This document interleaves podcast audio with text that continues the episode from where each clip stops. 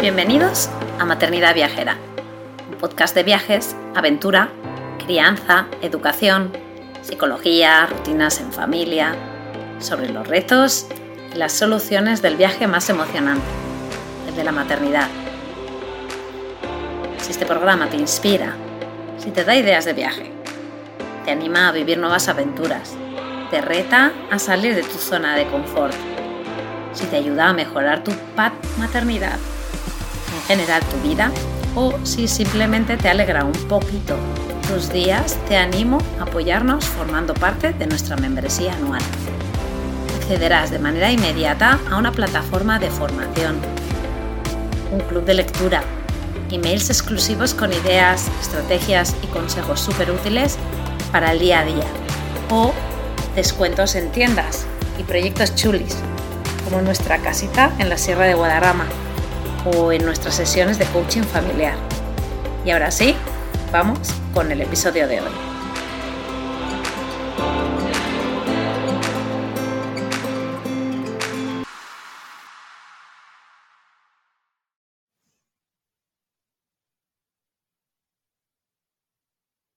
Hola, soy Conchi.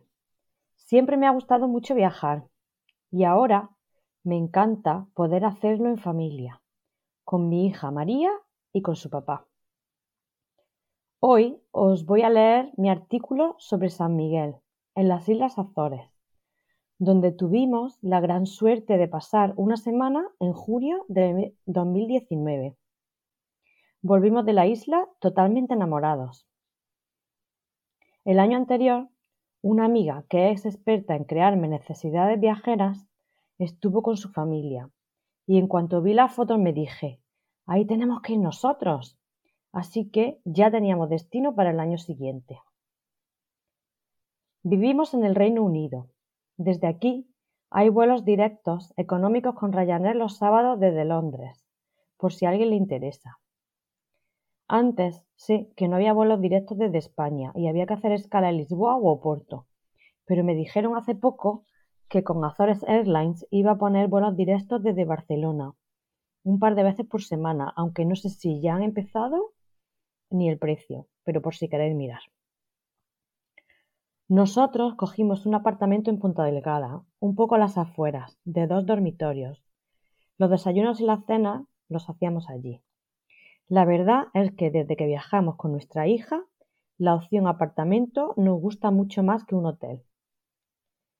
Nuestra hija María tenía cuatro años y medio cuando hicimos este viaje y la verdad le gustó mucho, disfrutó un montón y caminó como una campeona. Para entretenerla, involucrarla y motivarla en los viajes, le suelo preparar un pequeño librito llamado Pasaporte Lúdico, donde le muestro algunas de las cosas que vamos a ver y hacer. Los he ido modificando con el tiempo, conforme iba creciendo, pero en general los hago muy parecidos y a ella le gustan mucho. Podéis ver algunas páginas de ejemplo en mi artículo en la página de Objetivo Aire Libre. Si os interesa el documento entero, contad conmigo y os lo mando.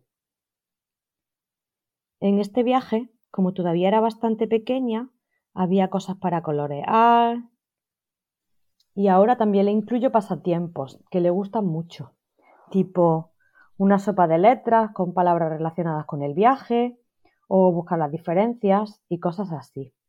Además de información sobre el destino, como el idioma, la moneda que usan y la localización geográfica. Un día fuimos a ver cetáceos con la empresa Futurismo. Súper recomendable. Tuvimos mucha suerte y vimos ballenas y delfines. La Peque flipó, pero la verdad es que yo también.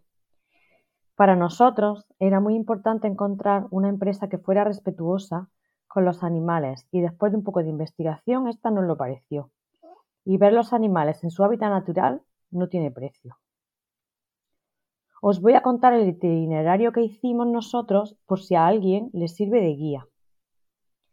La verdad es que yo es un viaje que recomiendo totalmente para ir con niños y estar en contacto con la naturaleza. Hay paisajes brutales. Además, la isla no es muy grande, así que se puede hacer todas las excursiones desde el mismo alojamiento. El primer día llegamos al mediodía. Fuimos a comer y dimos un pequeño paseo por Ponta Delgada. Y fuimos a una heladería a comer helados que estaban muy ricos y hacer la compra y poco más. Al día siguiente fuimos al lago Tufogo. Es uno de los grandes espacios naturales más visitados y uno de los más difíciles de ver debido a la envolvente niebla baja. Dependiendo de las condiciones meteorológicas, se puede contemplar más o menos despejado. La verdad es que la meteorología allí cambia mucho. Cuando llegamos estaba bastante cubierto de niebla y no se veía nada. Luego se despejó completamente y luego se volvió a cubrir. A su alrededor se encuentran varios miradores, como el de Lago de Fuego o el de la Barrosa o el mirador de los repetidores. Hay un sendero que llega hasta abajo desde uno de los miradores. A nosotros fue una de las caminatas de todo el viaje que más nos gustó. Merece mucho la pena. El día anterior, en la oficina de turismo, me tomaron por loca por querer hacer esa ruta con una niña de cuatro años. Pero yo confié en mi amiga que lo había hecho con su hijo de cinco años y me dijo que no era difícil. Y tengo que decir que mi hija lo disfrutó muchísimo. Es más, a la subida era casi imposible seguirle el ritmo. Definitivamente está mucho más en forma que nosotros. Una vez abajo lo bordeamos hasta llegar a la playa grande. Fue una de las rutas que más disfrutamos. Me encantó este lago y sobre todo bajar hasta abajo. Al subir ya era la hora de comer, así que fuimos a Ribera Grande donde comimos en el restaurante Os Silva. Era domingo y no habíamos reservado, pero la verdad es que tuvimos bastante suerte. Tuvimos que esperar un poco, pero enseguida comimos. Y por la tarde nos fuimos a la playa, a la playa Santa Bárbara. Luego nos acercamos a ver las caldeiras y no seguimos por el Valle Lombardas porque a mi marido le pareció que la carretera era un poco estrecha. La verdad es que yo sí que quería seguir, pero, pero bueno, no seguimos. Así que de allí nos fuimos a la cascada Salto tu Cabrito y yo me di un chapuzón porque estaba el agua muy buena y es que me encanta el agua. Eh, al día siguiente, por la mañana, hicimos la excursión de avistamiento de cetáceos, que como ya os he dicho fue alucinante. Luego comimos en Punta Delgada y fuimos a la laguna de las siete ciudades. Primero aparcamos en el lago Canario y fuimos caminando hasta el mirador de la boca del infierno. Es una pasada, aunque estaba bastante nublado, la verdad, ese día. Luego fuimos al mirador del rey, otro mirador bajando que hay hacia los lados, que también nos gustó mucho, y ya por fin llegamos al lago verde y lo rodeamos, aunque no lo hicimos completamente entero porque ya era tarde. Pero el paseo genial porque no había nadie y era muy bonito. Una de las actividades que hacemos a veces con María mientras estamos de viaje para entretenerla en las rutas es el geocaching. Como dato curioso, decir que en alguna de estas partes de este lago encontramos el geocache más grande que hayamos encontrado nunca. Era una maleta grande llena de cosas. Muy, muy chulo. Al día siguiente fuimos a Furnas. Primero a los miradores, Luego bajamos al lago. Es también muy bonito. Dimos un pequeño paseo, aunque no nos dio tiempo a recorrerlo entero. Aparcamos cerca de las caldeiras, un conjunto de fumarolas que son cocinas naturales, donde se prepara el famoso cocido nas caldeiras, que nos comeríamos más tarde en el restaurante Otonis. Cada restaurante del pueblo tiene aquí su selección de calderas volcánicas, donde hacia las 6 de la mañana vienen e introducen unas ollas llenas de carne y verdura, y hacia las 12 del mediodía llegan con furgonetas y los sacan de la tierra, ayudándose con unos ganchos. Cada caldera lleva el nombre del restaurante al que pertenece, con el número de teléfono para reservar. La verdad es que recomiendo reservar. Nosotros no lo hicimos y tuvimos suerte, la verdad.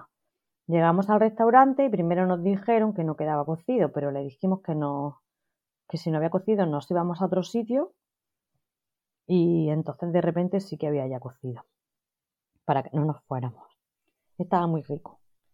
Después de comer, Visitamos las calderas que están también por el centro del pueblo y luego fuimos a darnos un baño a las aguas termales de Pochas Doña Bella, a relajarnos un poco.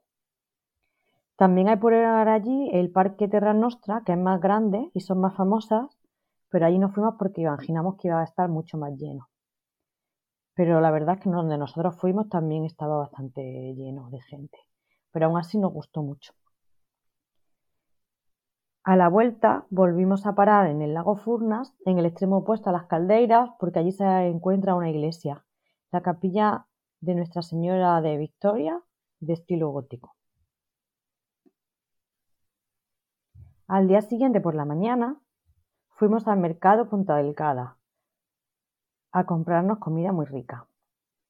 Cuando viajamos una de a una ciudad, uno de mis sitios favoritos que visitar es su mercado. Me gusta mucho fijarme en las diferentes frutas y verduras frescas y demás comida típica que se vende en el sitio. Y es un modo bonito de acercarnos un poco más a la cultura del sitio que visitamos y compartir espacio con los locales que van a hacer su compra y ver la comida típica del lugar.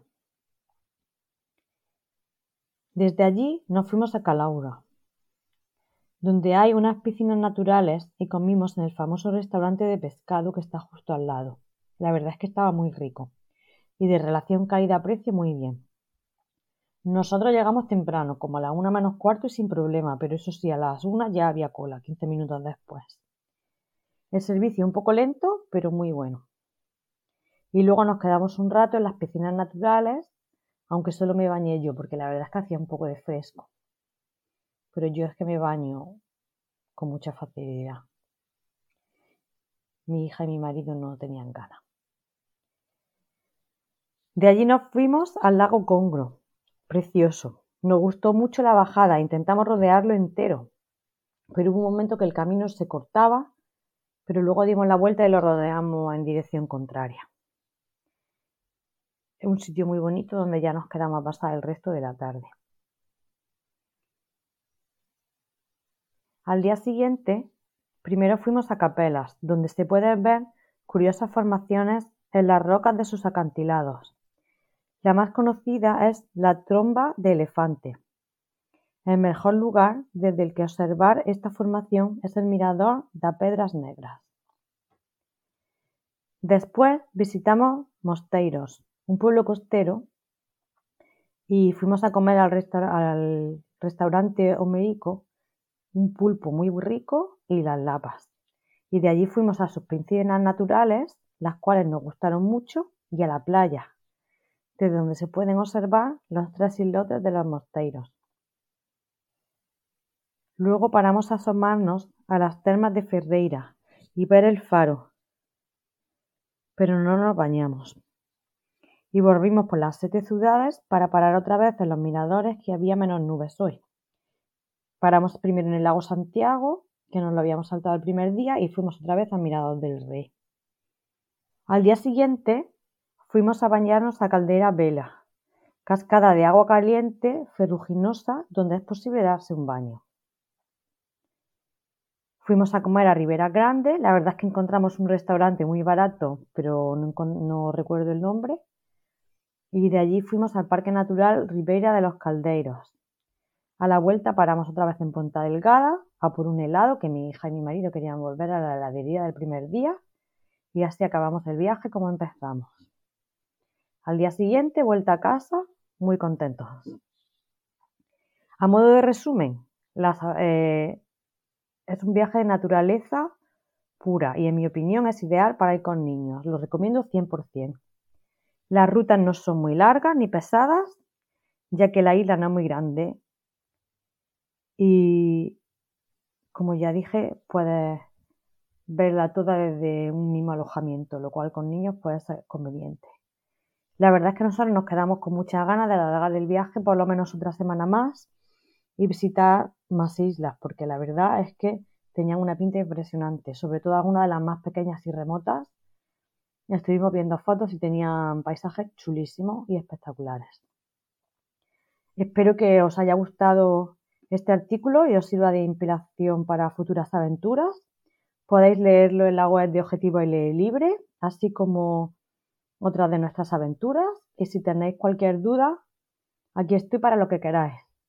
Podéis encontrarme en mi cuenta de Instagram, que es cons-bt, y os contestaré con mucho gusto.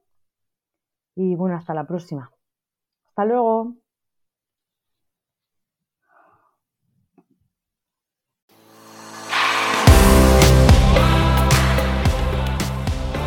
Gracias por quedarte hasta el final. Espero que te haya gustado. Te animo a compartirlo con tus amigas o amigos y apoyarnos formando parte de nuestra membresía anual. Te espero la semana que viene.